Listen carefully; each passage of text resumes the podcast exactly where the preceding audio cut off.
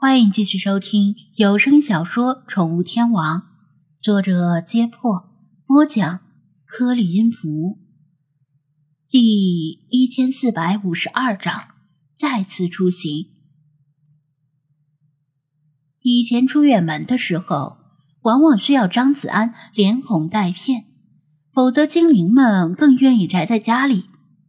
但这次不同。反而是精灵们巴不得赶紧离开潮热的滨海市，随便去哪里都好，只要能避暑就行。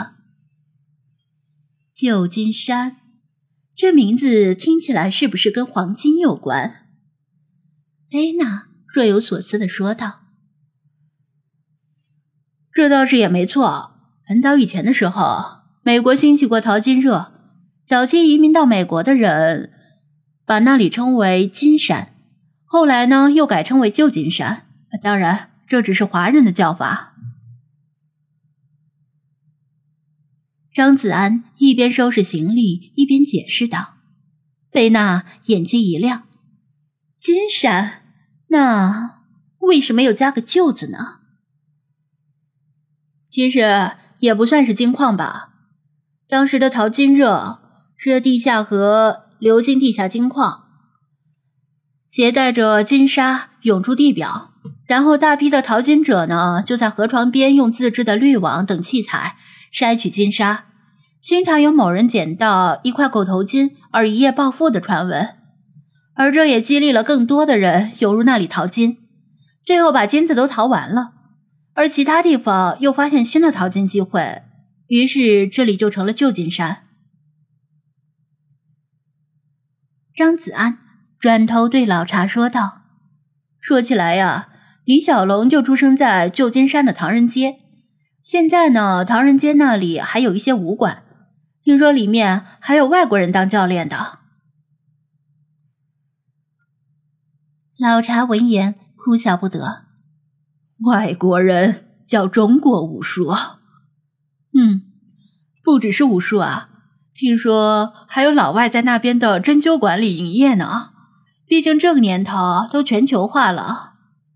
张子安笑道：“当然，我是不敢让老外给我针灸的，除非……除非是一个大帅锅。”理查德抢答道：“他激动的扑腾着翅膀，在屋子里转着圈乱飞。”你看看，旧金山大概是世界上最棒的城市了。你本大爷看你这个白痴，干脆黑在那里得了，别回来了。在那边开个宠物店也不错，每天赤着上身，推开店门，向路过的帅哥们展露笑容，期待一段来自异国的邂逅。嗯，还有什么比追逐真正的爱情更美好的呢？闭嘴！张子安向他抛出毛巾，不过被他躲开了。决定前往旧金山之后，理查德就变得格外兴奋。虽然他口口声声是为了张子安的幸福，但他觉得他可能是因为能够再赴美国而兴奋。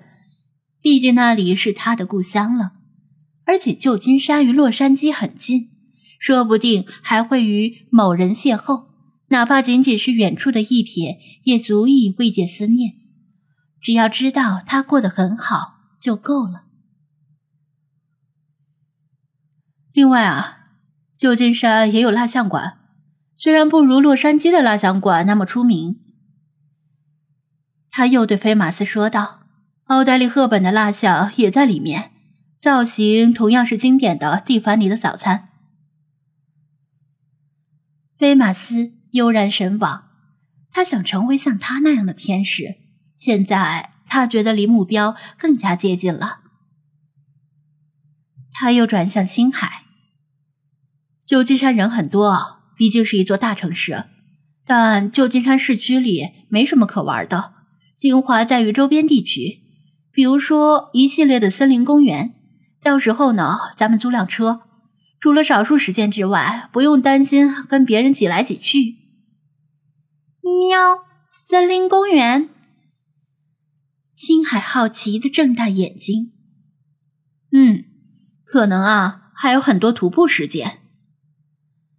张子安查过，生产乐事狗粮的那家公司就位于旧金山附近，加工厂也在那附近，靠近森林公园。不过那里显然是私人领地，而美国对于私人领地的保护很严格，领地拥有者甚至有权架设电网、饲养恶犬、雇佣配枪的保安。擅闯者就算被击毙，也怨不得别人。而人家显然不可能欢迎他去调查，他没有把握安全进入，只能到时候再随机应变了。上次在埃及之行里立过大功的无人机，这次同样也要带上。其他精灵也对旅行充满了期待，特别是世华，他已经订好了机票，单人的，没有像以前那样再给精灵们订一两个位置。毕竟这次是纯自费，能省就要省。再说，精灵们也不想在酷暑的天气里经历坐车、候机、登机、转机等一系列麻烦事儿。把精灵们收入手机，他拎着行李和随身背包下了楼。店长，这是我的简历，英文的。蒋菲菲把自己的简历递给他，补充道。电子版的也发到你的邮箱了。好，我去了之后一定尽量帮你联系一下。张子安把他的简历塞进随身的背包里。